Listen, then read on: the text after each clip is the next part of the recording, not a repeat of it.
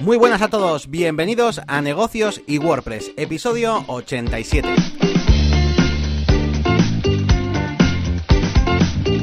Bienvenidos una semana más a Negocios y WordPress. Estamos a día 20 de febrero y bueno, como siempre os traemos un montón de novedades, ya sabéis, de WordPress, de negocios, de marketing online, de consejos sobre productividad, emprendimiento, todo este tipo de cosas. Y bueno, con los dos protagonistas, como siempre, pues por un lado estoy yo, soy Yannick García, eh, formador de marketing y branding. Tengo también un canal de YouTube, por supuesto, que se llama La Máquina del Branding y podéis acceder también a un poquito de contenido extra que cada vez se va haciendo más grande dentro de mi página web, también con el mismo nombre, lamaquinadelbranding.com. Y al otro lado tenemos a Elías Gómez, que es todo un experto en WordPress, además de tener unos cuantos negocios eh, online, unos, bueno, online y offline. Algunos están vigentes, otros están en preparación, pero al fin y al cabo, pues Elías siempre, aparte de traernos los mejores consejos acerca de WordPress, que es un experto, nos trae muchas cosas acerca de productividad, porque es una cosa que, que le chifla a este chaval. Así que nada, vamos a saludarle. ¿Qué tal, Elías? Hola Yanni, ¿qué tal? Sí, sí, siempre hay ideas por ahí rondando la cabeza y ese es uno de mis problemas, que me disperso un poco a veces y es algo que, cuento aquí, pero que estoy solucionando poco a poco, ¿eh? De hecho, esta semana ha sido un poco diferente porque he hecho cosas diferentes de, de lo habitual y estoy viendo como una luz al final del túnel. Ya iremos contando en los próximos programas, pero bueno, vamos a ver qué nos contamos hoy. Muy bien, muy bien. Yo creo que me lo estás transmitiendo también un poquito a mí. Por lo menos, eh, no sé, el tipo de contenido tuyo que veo últimamente, pues veo que, no sé, estás tocando palos que yo antes no veía, o por lo menos de forma tan recurrente en alguna de tus facetas. Así que, bien, creo que, consciente o inconscientemente, estás poco a poco encaminándote hacia algo. Así que venga, vamos a comenzar con las novedades y venga, pues vamos a empezar siempre pues eso, con novedades, con artículos que hemos leído, cositas interesantes así alrededor del mundillo y luego ya siempre pues nos metemos en proyectos ya más propios. Así que venga, vamos a empezar con, con Elías a ver qué nos cuenta. Pues yo te traigo a ti un par de cosas, bueno, y a cualquiera que sea eh, diseñador, gráfico, que se dedique a alguna cosa de esas, porque es un par de recursos, bueno, una casi sería más una curiosidad, que es que Fiverr, la web esta para trabajos de freelance, ha sacado un creador de logotipos y le estuve echando un vistazo el otro día y la verdad es que está muy bien porque, a ver, yo en el pasado he utilizado estos generadores que al final te ponen una imagen cutre y, una fuente cutre cualquiera, ¿no? Eh, o, te hacen una ilustración, un icono, lo que sea, que no tiene nada que ver con lo tuyo. Sin embargo, aquí hay como un asistente en el que pones un logo, o sea, un logo, un nombre, perdón, un eslogan, el sector, algunas palabras clave y te genera muchos, muchas eh, propuestas de, logotipo. Obviamente no tiene la personalidad de un logotipo hecho a medida, pero mm, la verdad es que para proyectos que empiezan o, cosas así, lo veo bastante correcto. Ya le echarás tú un vistazo y me darás tu opinión profesional. Aunque te veo que estás ahí como probando ahora, ¿no? Por la cara que tienes. Que, no, que, no, me deja meter nombres con tilde de la máquina del branding. Ah, Me parece que me pasó, me, metí también la máquina de branding, es verdad, es verdad. o Elías, también tilde, claro. Eh, pues lo, probaré, igual hasta, hasta me hago un vídeo con esto, a ver, a ver qué pasa, y lo analizamos, a ver. Que tiene cosas buenas, evidentemente, puede hacer algo así rápido, pero también tendrá su parte mala. Sí, siempre puedes juntar, a ver, claro, con esto no te vas a estar una hora de directo, pero podrías juntar varias cosas y, trastearlas, ¿no? Mm, yo, es algo habitual, vamos. Bueno, pues para que le echéis un vistazo vosotros también y nos digáis qué, os parece, si, si os sirve para vuestros proyectos, si creéis que lo utilizaríais y si sois diseñadores, que pues para que nos deis vuestra opinión, voy a decir, para que os cagáis en todo lo que, lo, que hace Fiverr.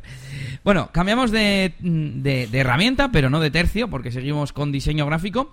Y creo que el otro día en sin oficina o no sé dónde fue, bueno, el caso es que vi una galería de ilustraciones que se pueden personalizar, ilustraciones vectoriales para utilizar en proyectos, en páginas web sobre todo, y está bien porque sale, hay como un monigote protagonista que está en diferentes situaciones, pues junto a una mesa, no sé qué, y le puedes cambiar pues el color de los pantalones, el color de los objetos, el color de mm, pelo, no me acuerdo muy bien qué cosas se podían modificar, y son muchas ilustraciones que, que, que se hacen como un lote, ¿no?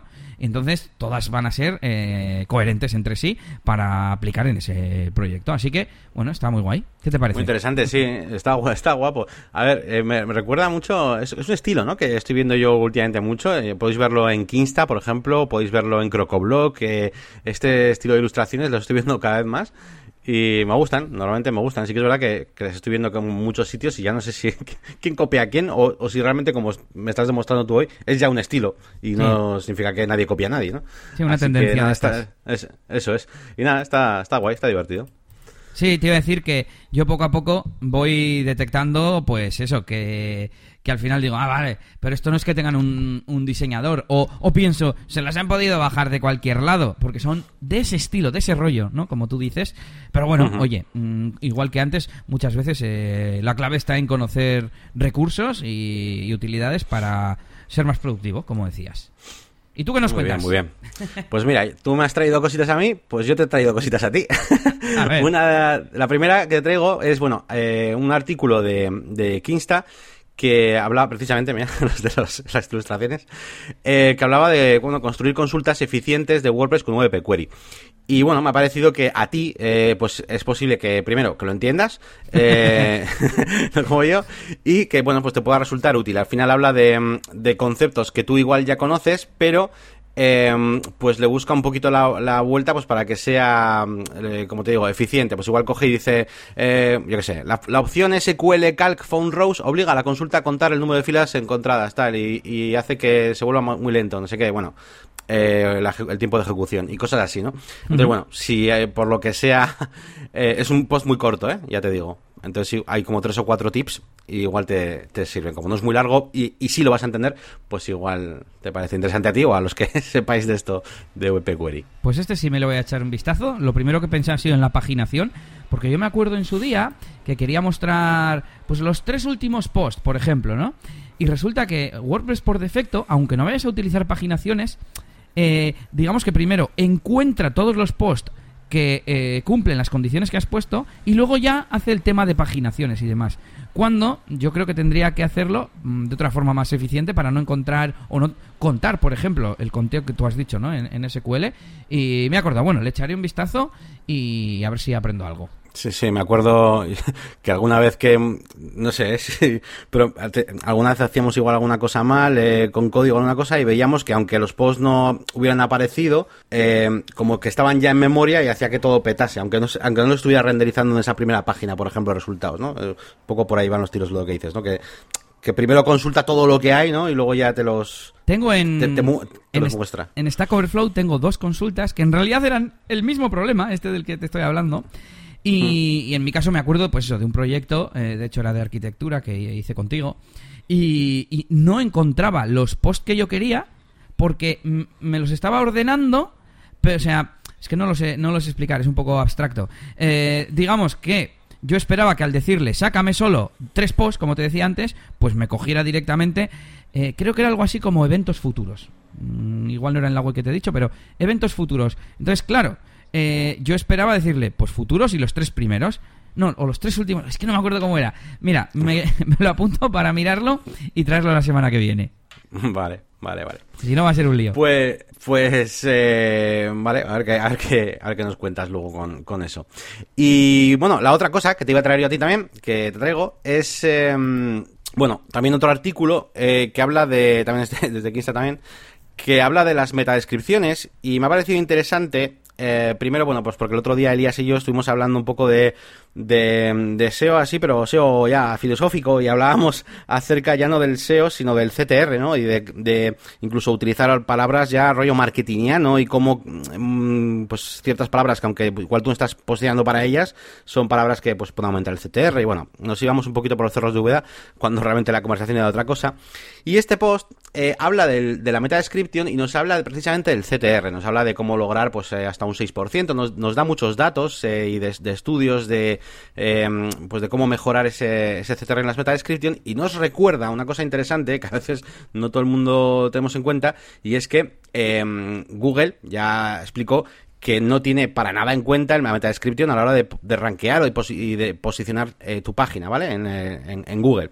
Entonces, eh, básicamente, eh, lo traigo también a los oyentes del, del podcast, eh, bueno, pues para que tengan en cuenta eso, que la parte de la meta description os va a servir sobre todo para aumentar ese CTR, no para mejorar la posición de tu página, ¿vale? Así que tiene que ser algo sobre todo atractivo.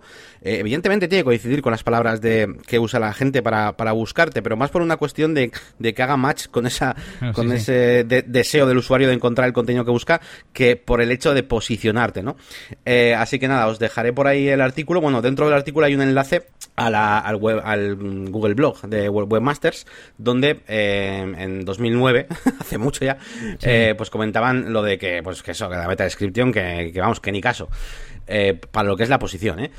Y, y, bueno, pues nada, ahí os dejo también esos enlaces. Pues es interesante porque eso, habla un poquito del CTR, que es una cosa que pues no, igual no les hemos prestar tanta atención, ¿no? Como más a las cosas que hacen posicionar, ¿no? Así que creo que es interesante. Sí, aquí dice eh, no usar Google does not use keywords meta tag. Eh, pues eso, que no hay que utilizar las keywords en la descripción, ¿no? Ah, no, vale, estoy, estoy, tonto, no, no. Es, que al leer así en inglés, no, no, eso es que no se utiliza la, etiqueta keywords, es que eso es de todavía más viejo, sí, más antiguo. Pero vamos, que sí, yo la etiqueta de descripción la veo como, como lo que se ve en Google. Así eso es, como yo lo digo. Sí, sí. Te habla también de los snippets, ¿no? Y de que para eso es muy, muy útil, pues, eh, pero vamos, para posición como tal, no. Y, nada, pues bueno, esas son, un poquito nuestras novedades, así que pues con noticias y artículos que, bueno, que hemos visto esta semana interesantes para traeros aquí a todos. Y bueno, voy a vamos a comenzar ya pues con nuestros proyectos y hablar un poquito pues de cómo ha sido la semana. Eh, para nosotros, como siempre. Eh, lo primero que os traigo es una pequeña pelea que he tenido y uf, no, no he conseguido ganarla. Me ha venido un cliente que tenía dos páginas web eh, que bueno que no podía las, tenía sin actualizar eh, desde hace muchísimo tiempo vale más de cinco años. Oh. eh, ninguna de las dos eh, quería venirse con nosotros a hacer mantenimiento web, a, bueno, pues un poquito todo, a pedirnos nuevas mejoras. Y, y claro, pues eh, lo de siempre, ¿no? A ver, ¿qué tema estás utilizando? Tal, a ver, tú, ¿cómo tienes esto? Bueno, pues esto no tienes la licencia del VPML tampoco, y no la actualizas desde hace cinco años. El, tienes WooCommerce, cuando te actualice o sea, si te toca actualizar WooCommerce y todo, tienes que tener el PHP bien. Igual te tienes que venir a nuestro servidor o que te pongan el PHP 7, que WooCommerce ya no es compatible con, con la versión 5.6 de PHP. Tal, bueno, una, una cadena de, de, de cosas que bueno, al final hemos cogido y hemos dicho, a ver, vamos a hacer una especie de auditoría práctica, a, ver, ¿qué pasaría si intento dejar tu web bien? ¿no? Y nos hemos hecho ahí una copia con ManageWP eh, en nuestro servidor, ¿vale? Eh, de la web. La hemos clonado así, podemos haberla clonado con el VP o lengua migration, pero bueno, la hemos hecho de esta manera. Y, Y, qué Cristo. Una de ellas he, conseguido pues eh, eh, actualizarle el tema y tal, porque al, final el cliente sí que tenía por ahí la licencia de, los temas comprados en la cuenta de Envato. Me ha, resultado bastante curioso, normalmente no la tienen. se la hace un desarrollador por ahí y, vamos, ni se la dan, ¿no? La, licencia. Pero la tenía, la tenía. Así que le he actualizado el tema y, y bueno, se ha roto alguna cosilla, pero bueno, ha tirado más o menos bien. Así que esa, con unos, ajustes, un bono de horas, de lo que sea, 5 o 10 horitas, pues se la ponemos perfecto. Pero la otra, madre mía, la otra. La otra no, he sido capaz. Tenía la Avada. Y tenía una Avada de hace 6 eh, años. Y fue, eh, en la documentación ya ponía, o sea, ponía muchos avisos, en plan, si vas a pasar de la 4 a la 5, mucho ojo, porque algunas cosas no sé qué, y luego de la 5 a la 6 tal, y claro, este tiene que pasar para que me entiendas, de la 2 a la 6, ¿vale? O sea, eh, que sabía que algo iba, iba a ir mal. Y de hecho, nada, lo hemos intentado y en plan, con la documentación muy poquito a poco y, muy mal todo. Se, ha quedado la web fatal, no, no, no renderiza todo lo que las cosas y los contenidos eh, se ven mal, los menús se ven mal. Eh, hay, hemos tenido que pasar una herramienta que te da el propio Avada que se llama, ¿cómo se llama? Migración de sorcodes o algo así porque claro, eso internamente yo creo que internamente yo creo que va como con Sorcode, ¿sabes? Todo. Y como han cambiado la arquitectura y la programación, pues como que tiene una herramienta propia para migrar, eh, como los Sorcodes, ¿no? Transformarlos, no sé cómo llamarlo. Bueno, un montón de... Hemos metido ahí igual tres o cuatro horas y no hemos conseguido que la web sea bien ni nada, un Cristo. Así que, uff. Luego, aparte, de paso, yo no soy usuario de Avada, ¿vale? Yo, no, yo sé que es muy famoso, igual seguramente vosotros lo conocéis más, los que estáis escuchando este podcast. Yo no lo he usado mucho y me puesto a trastear con él y, bueno, me ha parecido que tiene muchas cosas, muy complejo y, y no sé, como muy, muy raro. De, es que no sé, te viene con muchos plugins, muchas cosas. Eh, la Avada necesita el Fusion Builder, el Fusion Core, que es otro, o sea, son dos plugins que dices, ¿para qué es? Uno es como para que puedas diseñar el teme, otro es como para que puedas tener eh, plugins que se autoinstalan con Revolution Slider, que, pues, no sé, muchas cosas raras. No, me ha gustado nada la experiencia y, he empezado la semana así, con un proyecto de mierda. Que bueno, eh, le vamos a decir al cliente, oye, pues mira, esta web sí que te la puedo llevar, pero la otra, pues lo siento mucho, pero no. Así que. Te iba a, decir... oye, igual nos cojo una web nueva. Sí, ya. Te iba a decir, por un lado, que es que los temas tendrían que ser como las skins de Winamp de antiguamente. Em, ha sonado un poco viejuno, me he sonado yo a viejo. Eh, entonces, em, solo cambiaba eh, la, apariencia del Winamp, o sea, no te añadía más funcionalidad ni nada, claro, porque, porque era diseño. Y así tendrían que ser los temes. El resto tiene que ir en plugins que, que sean aparte y que puedas poner, quitar y que si cambias de teme no se pierda esa funcionalidad. Es que, a ver, yo mm. esto hace 10 años igual no lo tenía tan claro tampoco, pero hoy en día ya. Bueno, el caso es que te iba a preguntar qué es lo que mm, la web utiliza. O sea, no, no podríais cambiar ahora el teme, entiendo, de, a otro teme. ¿Qué, qué se perdería? Eh, pues es que, a ver, lo primero, eh, claro, está todo diseñado con Visual Composer, ¿vale? el editor es, otra Visual Composer. Luego, con el Fusion Core y el Fusion Builder y estas cosas raras que lleva dentro la Bada, es como está hecho la cabecera y el pie. Eh, y eso se ha roto. El pie no sale y la cabecera sale mal. Encima es una web que lleva VPML, con lo cual las conexiones de VPML que se han hecho para traducir esas cosas de Visual Composer luego no funcionarían porque el contenido está como tal en ese sitio. Yo no puedo ahora cambiar cosas del tema o utilizar Elementor y utilizar ese mismo contenido y que ya está traducido en VPML. O sea, es que es un proyecto que de verdad, o sea, hay veces que cojo y estoy sincero, hay veces que cojo un proyecto así, está con Visual Composer y digo, mira, lo siento, es que no, muy entre comillas, ¿vale? No me apetece. vamos a hacerlo bien o le ofrezco una web nueva, pero es que este de verdad es que aunque quisiera, me podría pagar lo que quiera el tío, pero es que no va a ser un Cristo. Es que al final voy a tener que rehacer entero, tío. Porque. ¿La web en sí es compleja? Quiero decir, muy con muchas cosas, mucho contenido, mucha historia. No, la verdad es que no. Eh, son secciones muy. Eh, son A ver, sí que tiene unas cuantas secciones, igual tiene, yo qué sé, 20, ¿vale? Pero, no son muchas, vamos, son 20. Y, y tiene VPML, tiene dos idiomas pero son secciones informativas, que yo esa en Elementor me la hago en cero coma, para que me entiendas. O sea, son textos y tiene, y tiene un slider, el Revolution Slider, que por cierto que también da fallo. Em, me está dando fallo un montón de webs por la, porque no es compatible ya la nueva versión con el último PHP y con Gaitas y con el último WordPress, bueno. El slider sí que lo podrías reutilizar en teoría, ¿no? Funciona a través de un shortcode, pues ya está. El Revolution Slider sí, pero el Revolution Slider eh, como, ¿Sabes qué pasa? Que encima las licencias de esos plugins van como conectadas a una movida que se llama Envato Market, que te lo tienes que instalar. Que antes, eh, claro, este cliente no tenía el Envato Market, tenía el Envato Toolkit no sé qué, que era como se llamaba antes, que ahora se ha quedado de precatez y tienes que quitarlo, instalar el Envato Market, que es el que te conecta con todo y ya puedes actualizar todo. Eh, sí, Envato Market es, es la tienda de Envato donde está Temefores, Code Canyon, eh, Audio Jungle, etcétera, etcétera. Eso es, entonces las licencias van como con el tema, por así decirlo. Y sí, sí, a ver, podría tener eso, podría tener el embato, el plan este de embato market, actualizar el Revolution Slider y utilizar el Revolution Slider, pero no, pero nada de lo demás. Pues sí, pero no sé. El Revolution Slider tampoco, no sé, no sé. Sí, slider caca, Slider caca. ya, eso, eso va a empezar, pero es que aparte, eh, pues sí, vale, el Revolution Slider lo puedo seguir utilizando, pero es que el resto de la web, ya te digo, está hecho, está hecho caca, está hecho caca. Tal como me cuentas, parece que lo más razonable sería hacer un proyecto nuevo. Sí, para mí totalmente. O sea, bueno, te puedes ahorrar el tema de, bueno, pues redacción de contenidos o todo, pues el contenido está bien. Que, que encima, aparte, hace tiempo ya cuando fui a hablar con los clientes, les vi como que su web no cumplía los objetivos. Que, o sea, no se han planeado. En plan, vamos a hacer una web ahí con objetivos. Y estuvieron casi abiertos. Y dicho, se llegó a hacer hasta un presupuesto para hacer una web nueva. Eh, pero bueno, pasó el tiempo y tal, y han querido hacer el mantenimiento ahora y tal, empezar a hacer algunos pequeños cambios, y es que no, no se va a poder. Pero bueno, ahí está, que no os recomiendo yo la bada este, no se le coge manía. A ver, luego, igual ahora coges desde cero en una web que vas a hacer nueva, lo instalas y es todo fantástico, pero no sé, no sé. El problema es depender de tantos otros elementos, ¿no? Que si un slider, que si un builder de no sé qué, etcétera. VPML también, pero bueno, VPML en sí no es el problema. Bueno, ¿qué más me cuentas? ¿Qué más te cuento? Eh, nada, bueno, en lo que es en la agencia, pues eso, y he estado toda la semana traduciendo una, una, tienda online con VPML, pero bueno, ya lo he contado aquí muchas veces, más o menos, cómo es el sistema, y bueno, pues contento, aunque por dentro estoy pensando, joder, esto con Press es mucho más fácil, pero bueno, VPML también tiene muchas cosas, ¿no? ¿Y qué más te cuento? Bueno, pues que el otro día, ya lo sabes, hice mi primer directo, eh, tal y como habíamos comentado en el anterior episodio, que íbamos, iba a hacer un directo, y nada, tú estuviste también por ahí, además que eres moderador de, del directo. Eh, tuvo, que hasta que Elías eh, ahí capar un poco, había uno que hacía spam. Y, nada, pues venía un poco a, contaros un poco el feedback así resumido del directo.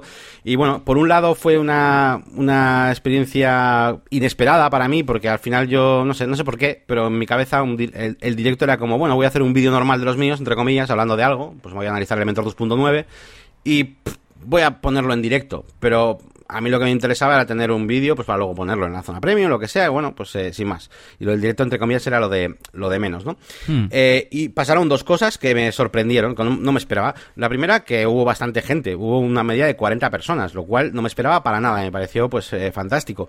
Y, y lo segundo que no me esperaba era que, claro, pues que la gente en un directo quiere hablar, quiere preguntar cosas, y me parece lo, lógico. Y de hecho, cuando me luego, luego lo vi desde una perspectiva como si fuera yo el usuario, digo, claro, es que yo en un directo lo que espero es, es un poco eso, ¿no?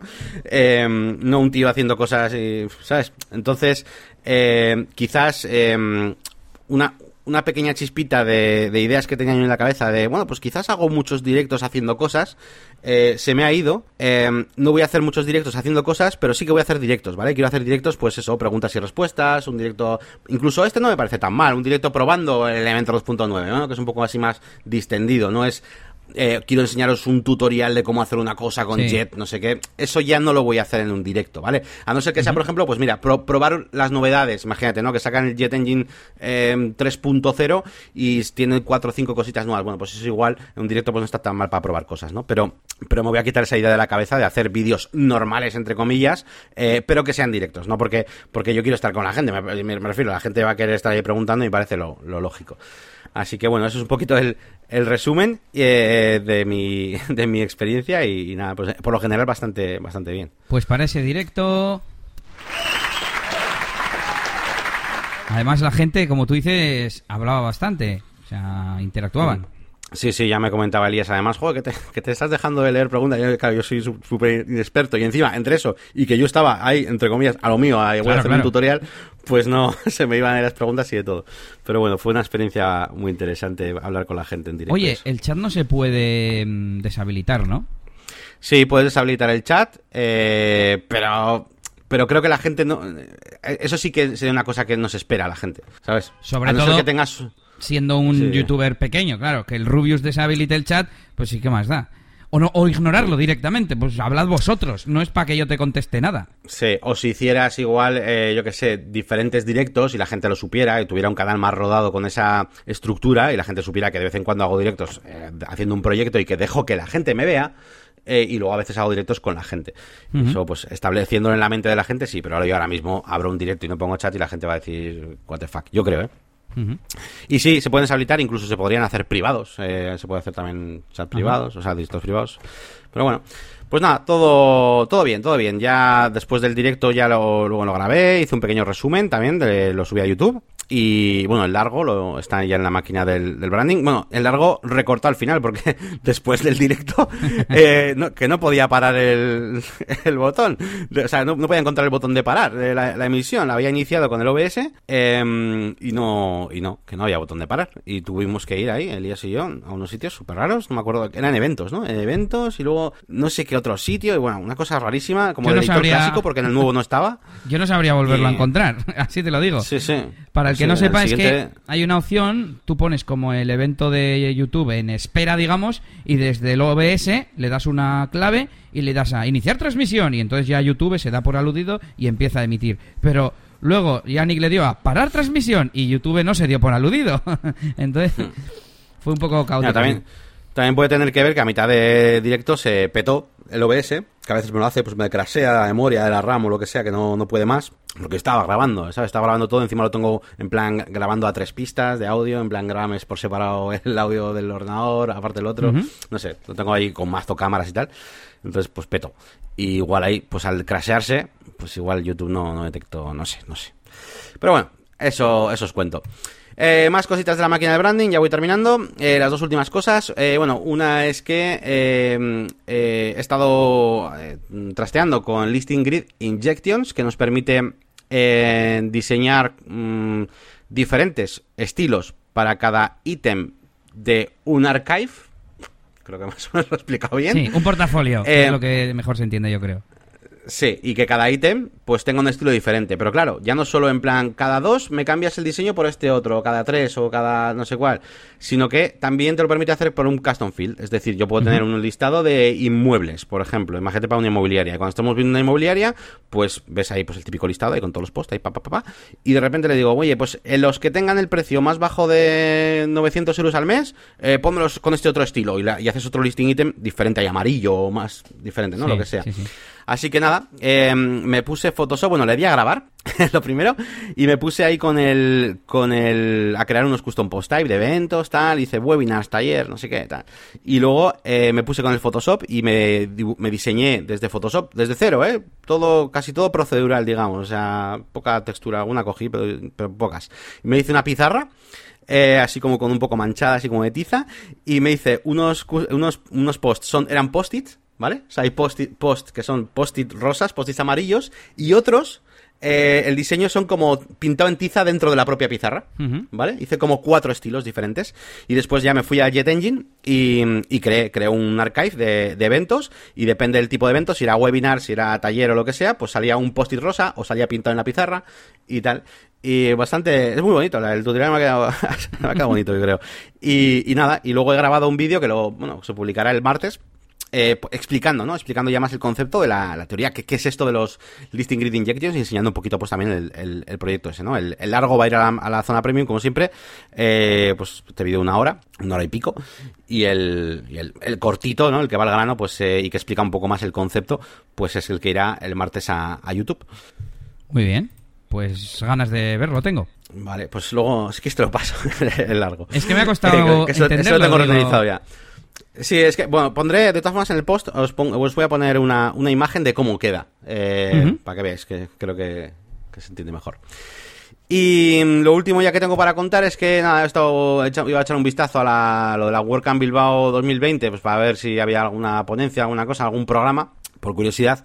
He visto que todavía no estaban, y, pero que había un, había un botón de como que, que me animaba a, a que haga una ponencia, ¿sabes? Ponía aquí llamada a ponentes y... Vamos, ya ponía. Y te, y te explican, tampoco hace falta que seas ahí la hostia de WordPress, tienes con los conocimientos mínimos y que tienes algo que puedas enseñar, tal, no sé qué, oye, mira, ahí de marketing, no sé qué, digo, venga, venga, pues venga, vale. y, nada, pues he hecho, he enviado una propuesta que igual no se lleva a cabo por muchos motivos, primero porque no, tampoco soy yo, soy nadie, pero segundo porque eh, tengo entendido como que Elementor no, se, no podía estar, digamos, dentro de lo de la WordCamp, aunque luego sí que se hizo GPL, entonces no sé. No decir que creo que sí, que ahora ya creo que sí, por eso. Igual sí. Entonces ¿eh? les he enviado una, una, propuesta de ponencia que se llama eh, ¿Cómo no utilizar Elementor? ¿Vale? Y, básicamente hablo de, de los problemas eh, que pueden surgir a raíz de, utilizar Elementor, por ejemplo, eh, pues, eh, como editor, como editor de, contenidos, ¿no? Para todas las páginas, en vez de utilizar bien, pues el tema de las plantillas y demás. O, por ejemplo, todo el tema de optimización, qué cosas hay que tener en cuenta, aquellas cosas que nos hacía, por ejemplo, con las fuentes, ¿no? ¿Te acuerdas? pues cositas de este estilo, eso, cositas de este estilo, porque al final Elementor es como se ha hecho como tan trendy que lo usa todo el mundo, tanto el que sabe de WordPress como el que no tiene ni idea ni de cómo es la estructura de un tema. ¿sabes? Y, eso lo veo mucho en los suscriptores. Entonces, muchas veces se cometen fallos, eh, pues que son como muy básicos, muy troncales, y es lógico, porque la gente se lanza directamente a, Elementor porque es fácil, ¿no? Entre comillas. Así que bueno, va un poco dirigido a eso. Y yo qué sé, a ver qué me dicen. Igual, igual hasta me dicen que sí, y me voy a ir a la WordCamp a hablar de Elementor un rato. Bueno, pues a ver si hay suerte, te aceptan la ponencia y te estrenas como ponente de una WordCamp, ¿no? Sí, sí, además una de las una, bueno, una de las preguntas era experiencia anterior como ponente, ponían, no es necesario para participar.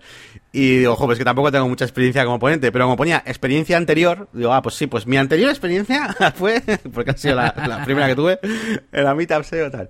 Así que, bueno. Creo que no se refería a la última. Sino... No, no, ya, ya lo sé. pero si cuenta como profesor, has mm, ponenteado muchas veces, ¿cómo se dice? Sí, sí, sí, y eso me di cuenta yo, ¿eh? porque yo, ojo, cuando fui a hacer la ponencia la anterior y tal, la, última, la primera y, anterior, eh, sí que dije, joder, esto va a ser como cuando yo iba ahí a pinchar a la discoteca, me voy a poner súper nervioso, ya verás, no sé qué y tal. Y, pero vi que no, vi que el, haber hablado al público mil veces, pues dando clase y tal, pues al final ayuda, no sé en qué porcentaje, pero, pero ayuda, claro que sí. Así que... Guay, guay, ya nos contarás el desenlace. Pues nada, eh, hasta aquí mis novedades y bueno, vamos a pasar a los proyectos de, Elías, a ver, que dice que está enfocando o reenfocando todos, todos sus canales de, monetización. A ver, a ver. Bueno, bueno. Eh, por cierto, ahora que dices monetización, eh, me ha llegado ya el primer pago de Integromat. Así que, gracias, yo creo, tengo que mirar es que a ver si termino, es que son muchas cosas, a ver si termino de hacer el proceso eh, de seguimiento SEO y me establezco unas tareas recurrentes, me da igual, semanal, quincenal, mensual, para revisar pues esas eh, URLs o páginas que yo me he esforzado en posicionar, ¿no? Como puede ser el episodio de Integromat. Me está llegando gente, no me está llegando gente y poco a poco voy desarrollando esa metodología de post-optimización de SEO, ¿no? Em, entonces, bueno, eso, que me ha llegado el primer eh, pago, así que estoy contento porque es la primera vez que cobro de, afiliados. No sé si, porque Google Ads, Google Ads no son, no son afiliados, pero bueno. Em, estaba pensando en monetización que no sea venta directa de algo, ¿vale? Lo estaba metiendo en el, en el mismo saco. Em, y luego te iba a contar que decías antes que estoy haciendo contenidos diferentes y tal y cual. Em, estoy contento porque, uno, la semana pasada, esto lo estoy improvisando, eh, que conste, no lo tengo en el guion.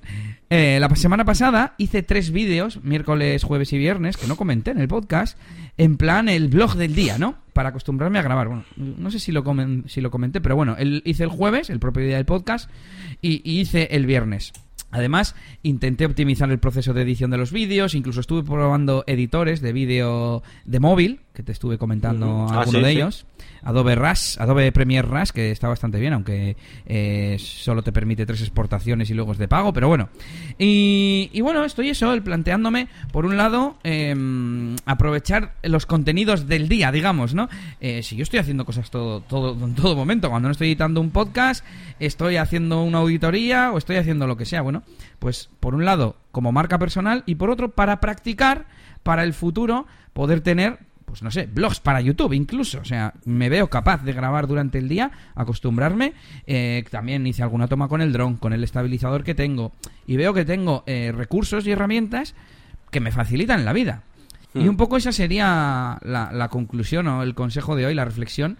Eh, también he em, terminado de montar un poco el estudio, entre comillas, tras el cambio de muebles de la oficina porque no me había puesto los, los altavoces buenos que tenía. Bueno, es una mini cadena, pero me, hace de, altavoces eh, para todo. También el micrófono lo tenía a un lado, me lo he puesto a otro. He terminado de recoger, he decorado un poquito. Y, incluso la decoración me ayuda a decir, es que tengo un lugar de trabajo que me, que me mola para eso, ¿no? Para grabar tutoriales, para hacer sesiones en el tema de DJ, etcétera, etcétera. Y me veo, me veo con las cámaras por aquí, con el micrófono, con no sé qué, y es saltar esos eh, puntos de dolor, ¿no? Que, le llamábamos. Es que me da pereza porque tengo que enchufar el micrófono, es que me da pereza porque la cámara no sé qué, es que no sé cuántos. Y mm, en el momento que te facilitas todas esas tareas, es que te sale solo y no te cuesta. así Así me lo aconsejaste tú también a mí, Elías, cuando yo, bueno, yo antes tenía aquí puesta la cámara tal, y al final es una tontería, pero el habérmelo puesto, que igual no era del todo necesario, pero haberme puesto una webcam que me graba directamente al disco duro todo, no tengo que preparar nada, tener el foco ya, el foco lo tengo ya puesto aquí en la, en la mesa, que antes lo tenía ahí puesto donde graba, grabo con, o graba Garasi los sus vídeos, ¿no? Mi, mi novia. Y no sé, dejar aquí un mini setup ya puesto me hizo esa, y fue, pues consejo un poco de Elías también de, oye, quítate esas barreras que tienes, que es lo que te, qué te da ¿Por esto, por esto, por esto? Pues bueno, pues, pues venga, ponlo, déjalo ahí. Y, me ayudó mogollón para poder empezar a hacer más frecuentemente, claro. Te cambia como el chip. Eh, también decías ahora de guardar directamente al disco duro y he pensado en en los vídeos que me grabo con el estabilizador, que los grabo directamente con el móvil, y los vídeos del dron, que en mi caso no tiene tarjeta SD ni nada, manda la imagen vía wifi al móvil. Y llego, mm, la semana pasada, cuando venía de grabar, como si fuese yo ahí, uh, Casey Neistat, y, decía, ah, ahora descargar el material. Y pensaba, ah, no, que ya está en Google Fotos y, no tengo que enchufar nada. Incluso aunque tú tenga que descargarlo del móvil, el móvil se me conecta por wifi y, y lo puedo, puedo acceder a él por muchos métodos que yo tengo. y, y, nada, pues estoy contento, estoy contento. También la semana pasada vimos que, que he empezado a grabarme también haciendo pues eh, tutoriales, eh, consultorías, que alguna me han dejado publicar, etcétera. Y hablando de consultorías, no, auditorías, quería decir, eh, el lead que entró la semana pasada, bueno, lead o consulta, eh, ya ha hecho la auditoría y, le encantó. Era, una chica que me puso me encanta y corazoncitos y emojis y tal y no sé qué.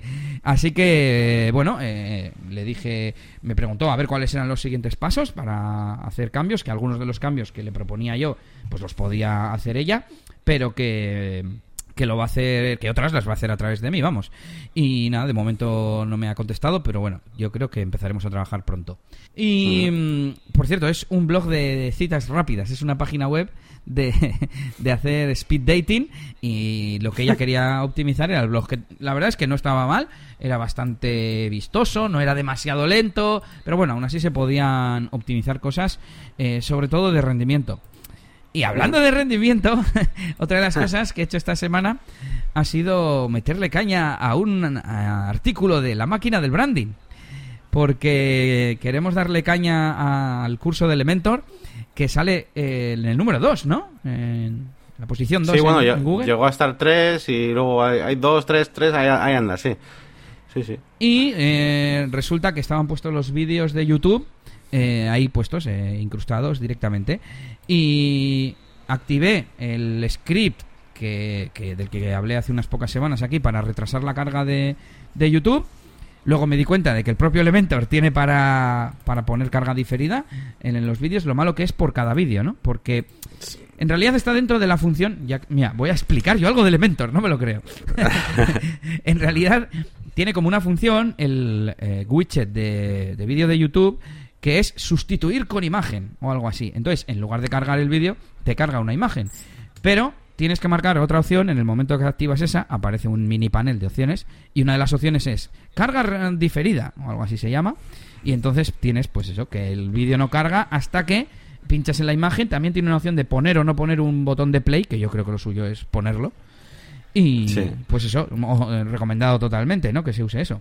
Sí, sí, yo de hecho, eh, es que encima, claro, yo no le avisé a Elías de que eso estaba, porque en mi cabeza nunca lo he utilizado para eso, o sea, porque de hecho, y luego, luego reflexionando, porque a Elías le dije otro día, nada, no me di cuenta de decirte, porque yo realmente lo utilicé en la zona premium y no me acordé de que en el post de, de Elementor tengo ahí un montón de vídeos y tal, pero es que voy más allá, me he acordado de que yo, eso, realmente, yo lo utilizaba para poder personalizar el botón de play que se puede personalizar y quería poner la ruedecita de la máquina con un play dentro. Para esa tontería, ¿sabes? Y lo, y lo otro es como, va, secundario, ¿sabes? Lo de que no cargue el vídeo. Luego ya sí, con el tiempo ya me di cuenta de eso y empecé a usarlo, pues eso, para poner una miniatura personalizada. Por ejemplo, subía vídeos de los de la zona premium que realmente no había hecho una miniatura como tal para ellos. Em, entonces, bueno, pues eh, decía, venga, pues eh, cojo y puedo subir aquí una, una foto, tal, lo que sea, ¿no? Eh, porque no, no veía miniatura en YouTube y de hecho no quería andar metiendo ahí metadatos en YouTube y nada. Bueno, sin más, que lo he utilizado para todo menos para esa función que al final yo creo que es la más interesante. Sí, sí. sí, sí. Bueno, veo ahora que está en la posición 2, pero yo creo que con un poco de trabajo porque de hecho la descripción no, no estaba cogiendo la personalizada, no me acuerdo qué pasaba. No, estaba cogiendo la de otro post que tengo, que era el de consejos para, para vender productos y, servicios, no sé qué, leches. Luego la cambié, luego la cambié, ahora no sé si la habrá cogido ya, espero que sí.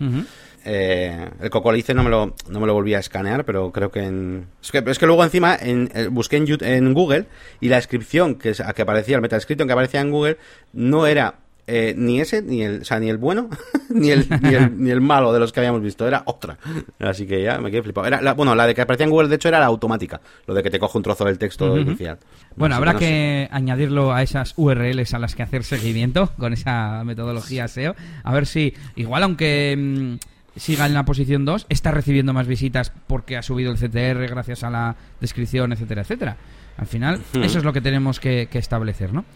Bueno, pues cambio de, de, faceta y me voy a la parte de DJ de discoteca. Y es que este sábado pincho en una de las discotecas grandes de aquí de Bilbao, en una fiesta Remember de carnaval. Y pues un poco ya promocionando esta semana, han hecho un sorteo de entradas y demás. Eh, uno de los que va, el DJ que, que abre la pista, el primero es, es, amigo mío y ha hecho un video flyer y ayudándole a distribuir y tal. Y bueno, pues un poco pendiente y sobre todo que ayer eh, vino aquí a mi estudio a grabar un podcast promocionando un poco la, mm, la, fiesta. De hecho, es un podcast que yo grabé, grababa en 2017, pero acabé un poco quemado por, no sé, tonterías del mundillo y, y, lo dejé. Y ahora, pues vuelvo a tener ganas porque quiero potenciar esa faceta de nuevo y el grabar ese podcast pues ha sido como, pues por lo menos uno cada mes tengo que hacer. Ya no te digo cada semana ni cada 15 días. Y, y nada, la verdad es que entre preparar, porque no es como aquí que recopilamos cuatro cuatro noticias, entre comillas, durante la semana y, y, ya está, que nos lleva nuestro ratillo. Pero allí tuve que preparar la lista de canciones. Le pedí a cada DJ de la fiesta que me mandase una pequeña locución.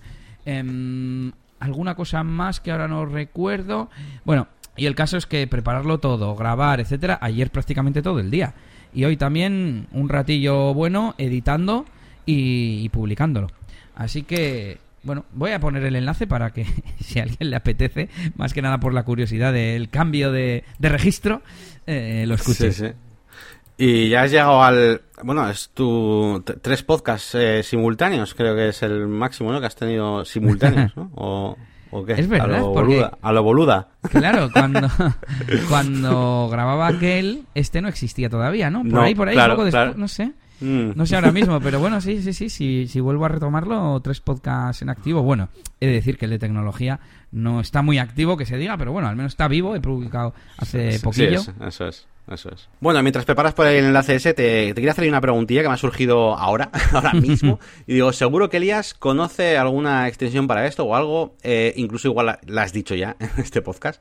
Eh, yo puedo poner una pestaña de Chrome de dos sesiones diferentes, mm, o sea, puedo juntar dos pestañas a la misma ventana, aunque pertenezca, o sea, yo tengo una sesión que es la máquina de branding ahora mismo en Chrome y luego tengo otra donde tengo el Telegram contigo y quiero meterlas en la, misma ventana. ¿Se puede hacer eso? Si son de perfiles diferentes, eh, que yo sepa, perfiles. Pero puedes, eh, tú puedes quitar una pestaña de una ventana y luego también puedes juntarlo simplemente con arrastrar y, y soltar, siguiendo siempre del mismo perfil. De hecho, con Shift, a ver cómo era esto, con Shift puedes seleccionar varias arrastrar y se sueltan. He seleccionado dos de las cinco que tengo y dos se convierten en otra ventana. Truquito. Es de esos que yo me sé infinitos, truquitos. Y te hace ser mucho más productivo. Te iba a decir que, claro, la pega para mí ahora mismo es que yo el Telegram lo tengo en la sesión del el perfil de Yannick, por así decir, y no lo tengo aquí, no tengo el login de, dentro de la máquina de branding, no tengo Telegram. Entonces, no puedo unificar tu ventanita y, la, y con un clic cambiar a Telegram, sin más. Bueno, una tontería. Alt-Tab, yo uso mucho Alt-Tab. Sí, sí, sí, Bueno, pues continúo. Eh, estaría bien una de, un apartado de truquitos de, informática, de productividad, como lo quieras llamar. Bueno, vamos con DJ Elías, que tengo bastante chicha. Por un lado, que he entregado la sesión de la boda de que hice el vídeo la semana pasada y he entregado el siguiente vídeo. Así que muy guay, voy a buen ritmo para que no se me junten con los de este año. Eh, incluso yo creo que mm, apretando un poco más haría dos por semana sin problema. Más, eh, la semana pasada hice una fiesta de sábado con chavales jóvenes de... Se supone que de 12 a 13, pero yo creo que había más jóvenes, de 8 o 9 años. Eh, aluciné porque piden música que no conocía prácticamente nada. También fue muy raro, porque más que como DJ, fui una especie de animador eh, barra técnico de proyección, porque fue todo a través de karaoke. Y claro, yo me había buscado dos servicios de karaoke online, gratuitos en este caso, y tuve que acabar tirando de YouTube directamente, porque uno, no les importaba que el vídeo hiciera tipo karaoke, que se va rellenando la frase al ritmo que tú tienes que ir cantando. Les valía con tener la letra. Ellos ya sabían el ritmo, igual no saben exacta la frase y lo que quieren es tenerla como referencia. Y además, normalmente en los vídeos va cambiando por verso o por estrofa, o sea que sí va más o menos al ritmo, aunque no se rellene en tiempo real. Em, y, eso, pues fue, fue un poco raro. También me trataban de usted, dos veces me llamaron señor. Así que me debían ver bastante mayor, es cosa normal. Eh, le saco 30 años, casi. Y nada, pues eh, experiencia rara, pero bueno, pues una más. Y me hizo eh, pensar en, el tema del, del karaoke, porque es un servicio que de vez en cuando te preguntan, no demasiado. Y alguna vez he pensado en contratar, hay servicios online, eh, pero es que no sé si van a tener las versiones de karaoke. Bueno, para empezar, que una cosa es karaoke y otra es la canción como tal con letra. Muchas veces la, la, canción de karaoke es cutre, o sea, no es una persona que diga, oh, es que yo canto muy bien y quiero cantar Nino Bravo y que se oiga solo mi voz. La mayoría de las veces es quiero cantar a la vez que la canción y punto. Entonces, no sé. Bueno, sin más. Justo, eh, justo estaba buscando, he buscado en Google karaoke membership. Y, mm, y, hay. Sí, Karaoke Fun. sí, ese, ese, cara, bueno, Carafun. Ah, Carafun, Carafun, ese. Rosa y tal, ¿no? Sí, sí, sí. Y, y, claro, es lo que has dicho tú, que al final, bueno, el otro día estuve en un karaoke, por ejemplo, y, y eso, había algunas que eran como instrumentales y molaba, eh, pero otras eran como un MIDI, eh, todo una versión muy simplificada para que lo entienda la gente. Ahora, también te digo que a la mayoría, de, o sea, no le vi quejarse a nadie por ninguna de las cosas, porque están ahí de fiesta cantando y al final, pues nada, la letra quieren la letra y que haya música de fondo para, música, algo de fondo, ¿no? El, tono, pero vamos. Bueno, pues más novedades de DJ Elías. el material que tenía el jueves pasado, hice el unboxing el viernes y tengo, eh, pues eso, eh, una nueva caja de luz y un nuevo micrófono para poder hacer dos eventos a la vez, etcétera, etcétera. Y además lo podéis ver, si no me equivoco, subí, subí el unboxing a mis redes sociales de DJ por si le queréis echar un vistazo.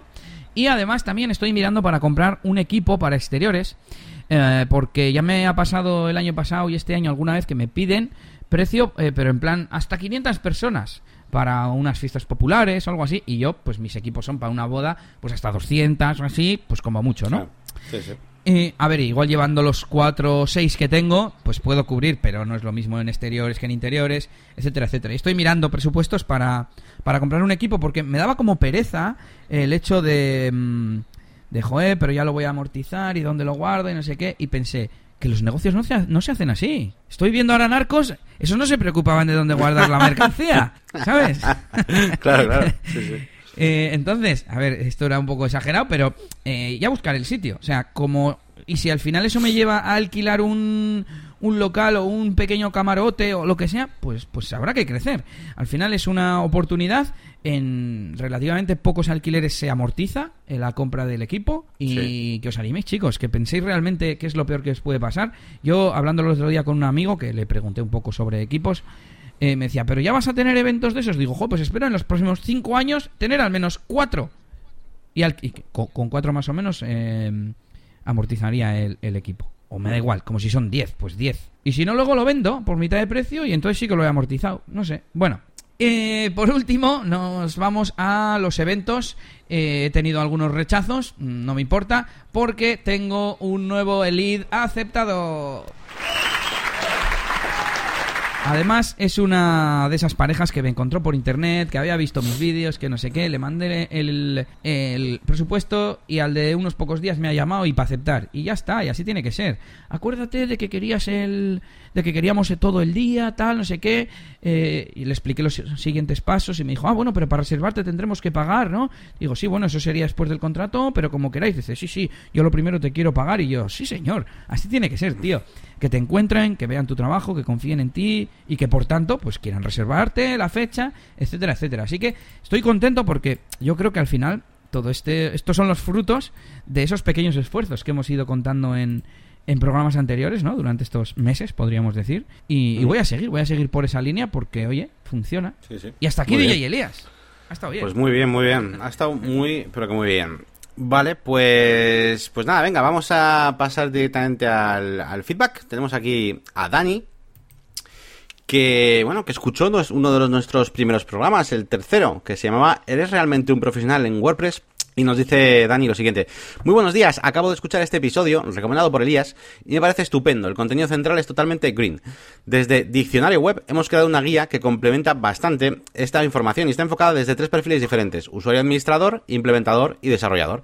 Os dejo el enlace por si queréis echar un ojo. Eh, toda sugerencia será bienvenida, ¿no? Y nos pasa un, pues, un enlace a diccionarioweb.com barra guía guion WordPress, donde, bueno, pues podéis encontrar esta, esta guía que, mm, que es interesante, pues como, claro, eh, yo ya pocas personas de mi entorno habitual, pues les puede ser interesante esta guía, entre comillas, ¿no? Eh, por lo menos la parte más inicial, ¿no? Pero, por ejemplo, estoy pensando, dentro de poco me vienen tres chavales de, de prácticas a la agencia y muchas veces, por no decir la mayoría, eh, de WordPress no te creas que tocan mucho, porque muchas veces pues saben HTML, saben PHP, incluso saben cosas que, pues eso que no sé yo, pero WordPress y ese tipo de cosas, o pues no, no, no han tocado mucho, lo que sea, ¿no? Y por ejemplo, pues una guía de este tipo que te dé, que de un vistazo puedas entender ya no solo cosas de cómo, del funcionamiento como tal, sino tener recursos, entender un poco hasta la comunidad también, ¿no? Porque explican aquí eh, pues cositas de la comunidad, eh, las WordCamps, etcétera. Y luego, pues desde la parte de, desarrollo, pues también eh, te guía un poquito. Pues puede estar efectivamente interesante. Así que bueno, muchas gracias, Dani, por el, por el mensaje y la recomendación. Sí, yo añadí el, el enlace al episodio original y todo fue porque yo escuché en su podcast uno que era parecido, ¿no? Y le dije, ah, me recuerda mucho a un episodio que hicimos. Eh, sí, creo que era un podcast lo que le leí o un artículo lo que escuché, vamos. Ya como se me mezcla, los artículos los oigo, etcétera. los podcasts tienen transcripciones, para mí es todo lo mismo ya. Bueno, el caso es que, se lo recomendé, lo ha escuchado, muchas gracias, Dani. Y, eso, pues echar un vistazo también a su página web. Muy bien, muy bien. Pues nada, nos vamos a ir directamente a las, a las herramientas que, bueno, bueno, ya has visto aquí, Elias, lo que tengo preparado, ¿eh? O sea que yo ya dentro de un tiempo ya no me hace falta meter nuevas. Sí, sí, sí, unas cuantas tienes. Así, así que tengo para elegir. Eh, así que, eh, que, bueno, a todo esto no he elegido una, pues voy a coger la primera. que son todo cosas interesantes, muchas días de Elementor también. Bueno, pues venga, vamos a estas herramientas, venga, dale tú primero y voy luego. Bueno, yo hace mucho que no os traigo una extensión para Google Chrome y es lo que traigo y se llama Super Simple Auto Refresh que mm, no tengo ni que explicarla. Es una pequeña extensión que permite refrescar automáticamente eh, eh, las pestañas del navegador Google Chrome con un intervalo que nosotros definamos. Está guay porque eh, va para cada pestaña. Es decir, tú pones, pues quiero que esta se refresque cada dos minutos. Vamos a suponer que estamos esperando a que se publique algo o a que cargue un webinar o a, yo qué sé. Eh, no sé para qué la necesité y me la puse. Así que bueno, mm, es la típica cosa que igual no piensas que existe, eh, pues para que lo tengáis en mente. No hace falta que la tengáis instalada en el navegador, pero que si algún día decís, esto me gusta saber si que se refresque solo, pues hay una extensión para ello. Pues muy, muy buena esa. Vale, pues os traigo yo una, una de Elementor, venga, eh, que se llama, es un plugin que se llama Flexible Elementor Panel. Eh, y esto es para Elementor, pero ya para frikis, frikis, ¿eh? De Elementor. a ver. Porque esto lo que hace es que el panel de Elementor, el de la izquierda, ya sabéis, el panel de control de Elementor cuando estáis editando, primero, que sea eh, estirable hacia, digamos, eh, todo lo que quieras, porque tiene un límite, ¿vale? El Elementor original tiene como un límite, y por ejemplo, cuando estás editando el contenido en el editor de contenido, entre comillas, clásico de WordPress, dentro de ese panel, pues a veces se hace un poco rollo y tal, y bueno, pues podemos querer estirarlo un poco más. Se puede minimizar verticalmente se puede, des, eh, ¿cómo se dice? Desacoplar, ¿vale? Y esto también, eso también está muy bien porque Elementor tiene una función que es que si tú pinchas una flechita te lo esconde, pero ya no es editable. O sea, ya es como que estás previsualizando la web, ya no puedes eh, trastear o arrastrar cosas. Es modo vista previa. sí, eso es. Se puede desacoplar. Eh, y luego tiene una cosa muy chula, que es que podéis eh, ordenar todos los widgets. O sea, podéis coger y poner todos los que más usas arriba, o mm, yo qué sé, cositas así, ¿no? Añadir un botón de salida en el pie de página del panel del editor, o yo qué sé, ¿eh? cosas así. Y guarda, pues guarda todo esto, ¿eh? El, tamaño de la ventana te lo guarda, el tamaño, el, el orden de los widgets te los guarda. Opción para cerrar la primera pestaña del widget acordeón, por ejemplo. Eh, no sé, cosas eh, interesantes. Y por ejemplo, incluso que todos los widgets, todos, absolutamente todos, pueden ser eh, plegables, las opciones, por así decirlo. Así que bueno, es una cosa que la verdad que si le dais mucha, mucha, mucha caña a Elementor, como lo, como le doy yo, que es todo el día en Elementor, al final le sacas, le sacas partido, o sea, te ahorras tiempo. Cuando lo usas mucho, te ahorras bastante tiempo con esas tonterías. mola. Así que nada, ahí os lo dejo. Esto no lo voy a probar. pues nada, aquí terminamos las herramientas recomendadas de esta semana y eh, espérate, que tenemos todavía regreso al futuro. Voy, voy, que estaba poniendo la canción sin querer. Ahí va, ahí va. Tenemos regreso al futuro.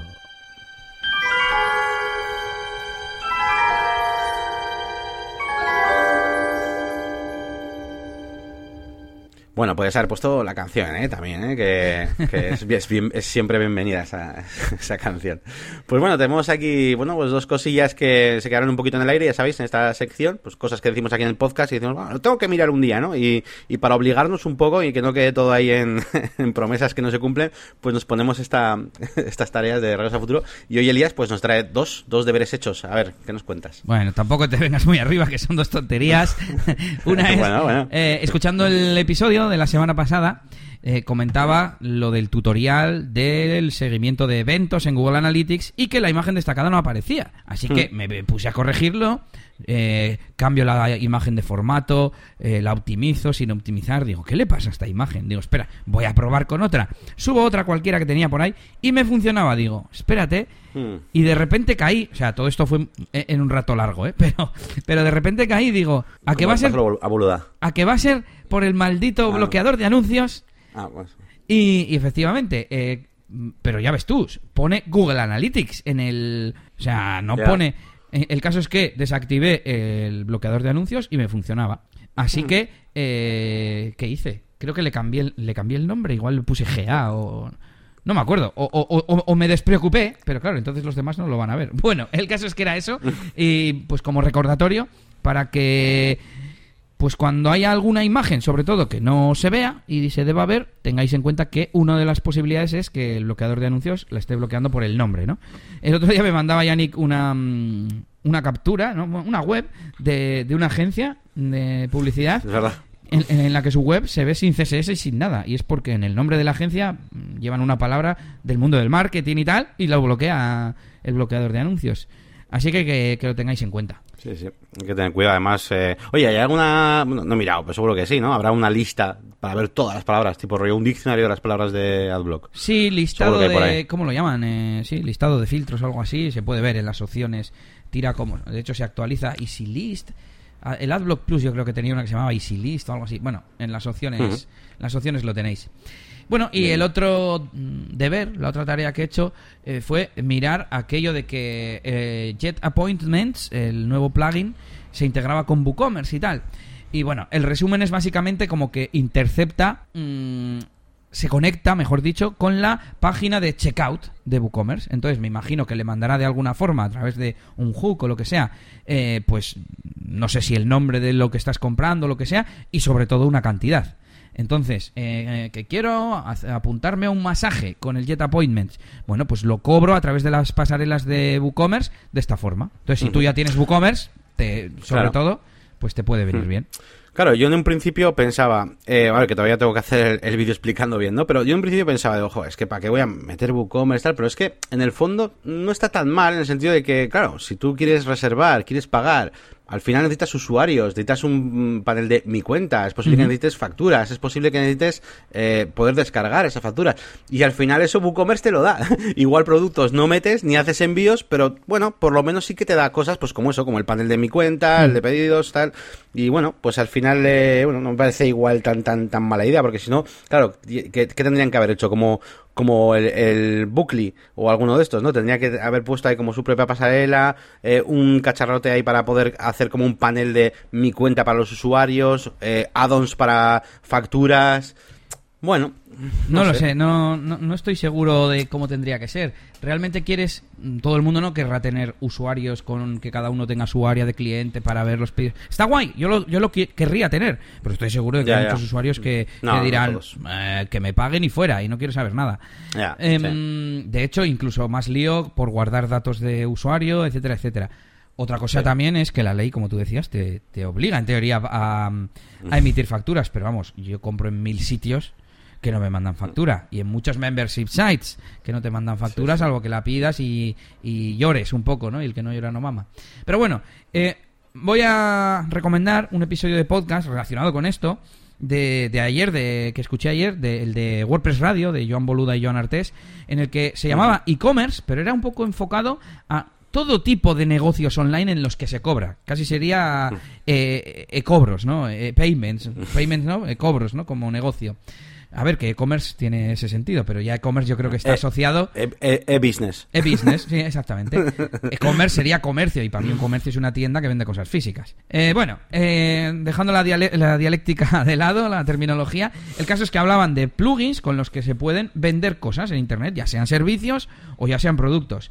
También incluyendo el que sea recurrente o no. También incluyendo la restricción de contenido o no. Porque tú puedes vender, mm, un, yo qué sé, mantenimiento WordPress mensual. Para eso no, necesitas restringir contenido. Necesitas que te paguen y trabajar luego tú en la web del cliente, por ejemplo, ¿no? Entonces, eh, está muy bien porque lo comentaba sobre todo Joan Boluda, comparaba un poco distintos enfoques dependiendo de lo que quieras hacer, ¿no? Con, con la página web. Y bueno, pues os lo recomiendo. Mencionaba Resti Content Pro, Easy Digital Downloads, WooCommerce también, con sus módulos cada uno para poder cobrar recurrente, etcétera, etcétera. Así que me voy a añadir aquí el enlace y os lo dejamos también en las notas del episodio. Muy, bien, lo escucharé. Lo he visto, antes que me lo habías mandado al, email. Mm, y, sí, sí, me lo, escucharé ese. Eh, pues nada, nada más. Eh, no tenemos nada más de contenidos por, este, por ahora, por esta semana. Así que nada, nos vamos a despedir. Como siempre, pues eh, nada, pues tenemos que decir pues que cualquier cosa que nos queráis decir, algún comentario, alguna pregunta sobre negocios, sobre WordPress, consejos o incluso cosas profesionales o incluso personales, si queréis intentarlo, pues podéis hacerlo a través del formulario de contacto de negocioswp.es por supuesto, eh, podéis comentar en cada uno de los artículos de los podcasts que, hacemos. Eh, y bueno, pues podéis encontrarnos evidentemente en nuestras respectivas páginas web. La mía es la máquina de branding.com y eh, en Elías pues podéis buscarle a través de eliasgomez.pro. También podéis visitar mi canal de YouTube, por supuesto, la máquina de branding, y también podéis visitar los, iba a decir, el canal de YouTube de Elías, que ya empieza a tener bastante contenido, por más tiene más de un vídeo, y más muy interesantes, porque Elías lo que hace lo hace, lo, hace bien, aunque no tenga mucho, pero lo que lo hace, lo hace bien. Así que podéis visitar también su canal de, bueno, Elías Gómez, que por cierto hay otro por ahí, ¿eh? tenéis que poner algo más. Hay un youtuber por ahí con ese mismo nombre y me costó encontrar tu canal. Creo que. Por el nombre, ¿eh? Sí, creo que le puse Elías Gómez en lugar de ponerle eliasgomez.pro, que es un poco la marca, porque no quiero vincularme al dominio, ¿no? si dentro de un tiempo otro tengo otro dominio. Pero claro, tampoco tengo un nombre de marca mm, diferente. dije, bueno, pues, pues Elías Gómez. Eh, quizás le podía haber puesto detrás algún apellido, pero es que no quiero. Yo quiero cuanto más genérico. Está bien. Eh, es tan sencillo como, mm, como dejar el enlace nosotros en las notas del episodio o lo que sea. Sí, sí. Y además no, a mí no me gustan esos de Elías Gómez Web. o cosas, cosas así que, hacen. Nada, está bien, está bien. Eh, y bueno, pues nada más. No sé si me dejo alguna web. Bueno, sí, las de los demás negocios de Elías. Tenemos mínimamente eh, dielias.es eh, punto .es, no por qué digo es. Y, y, bueno, nunca decimos aquí la de eliasdj.com eh, porque... No, punto .es también es. Eh, punto com, punto com. Elías DJ. Ya, me lío. Eh, es fácil, eh, eliasdj.com porque es mundial. Me puede escuchar cualquiera, descargarse mis sesiones y tal. Aunque, como decíamos el otro día, el negocio está en ir a las discotecas. Y sin embargo, las bodas es algo más local. Pero bueno, eso es. Iba a decir que nunca decimos por aquí la de eliasdigi.com, eh, porque bueno, pues eh, igual es una web que más o menos pues tiene un estilo así anticuado. De hecho, igual tiene 10, 12 años, iba a decir, o fácilmente, ese diseño de página web. 8, 10 por lo menos. Pero bueno, es interesante empezar a nombrarla porque es precisamente uno de los proyectos que seguro que, vamos a poder ir viendo alguna evolución de aquí a unos años o cuando sea, porque hay bastantes ideas ahí en el, en el frente. Así que bueno, gente, ahí ¿eh? tenéis un montón de enlaces para visitar y para hablarnos si queréis, que no sea por, por sitios donde escribirnos. Yo pensé que ah, por cierto, que la web, que esa no la decimos porque es como más macarra, ¿no? Y discotecas y tal. Pero bueno. bueno. Bueno, pero es un negocio y oye, si la visitan y aparte que a la gente le puede gustar también eso, y igual que hemos hablado de OneShot Toolbox, pues pueden visitarlo o igual ven algún bug o algún consejo te pueden dar. E iba a decir una última cosa, y es que... Em, ah, que he puesto en la zona premium, eh, dentro del botón Mi Cuenta, tenéis eh, un método de contacto para, escribirme. tenéis un formulario para que podáis escribirme, escribirme cosas, ¿vale? Eh, de todo tipo, no, no, hay, problema, no hay filtro. Ya que sois premium, pues vosotros habladme y luego ya miramos a ver qué se puede hacer. Así que nada, venga, un saludito a todos y nos vemos ya en el siguiente episodio de Negocios y WordPress. Aur. Hasta luego.